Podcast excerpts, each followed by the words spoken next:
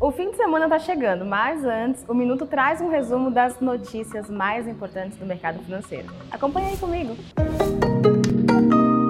Essa semana, o Copom anunciou a nova Selic, a taxa básica de juros da economia brasileira.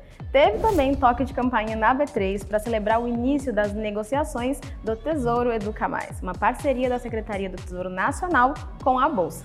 O título garante um fluxo de renda mensal para custear estudos. E a BSM Supervisão de Mercados, principal autorreguladora do mercado de capitais brasileiro, tem mais um canal de atendimento para o investidor fazer denúncias sobre irregularidades é o WhatsApp. Anota aí o número. O código é 11 e o número é 5039 7521.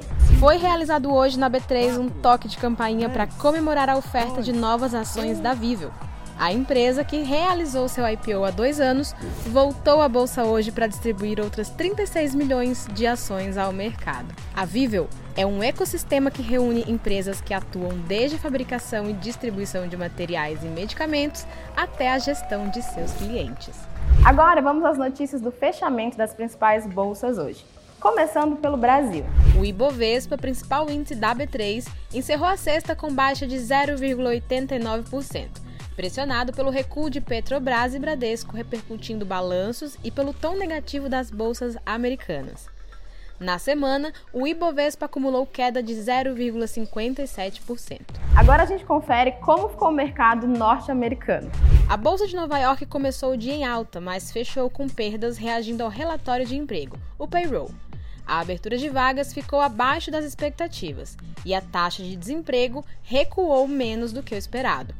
Isso elevou as apostas do mercado de que o Fed deve decidir pela manutenção dos juros na próxima reunião em setembro. E, terminando esse giro, vamos ver as notícias da Bolsa da China. Xangai fechou em alta de 0,23% depois da promessa do Banco Central chinês de usar instrumentos como corte de compulsórios para garantir liquidez no sistema bancário. Não se esqueça de seguir a B3 em todas as redes sociais. Boa noite, bons negócios e até segunda-feira.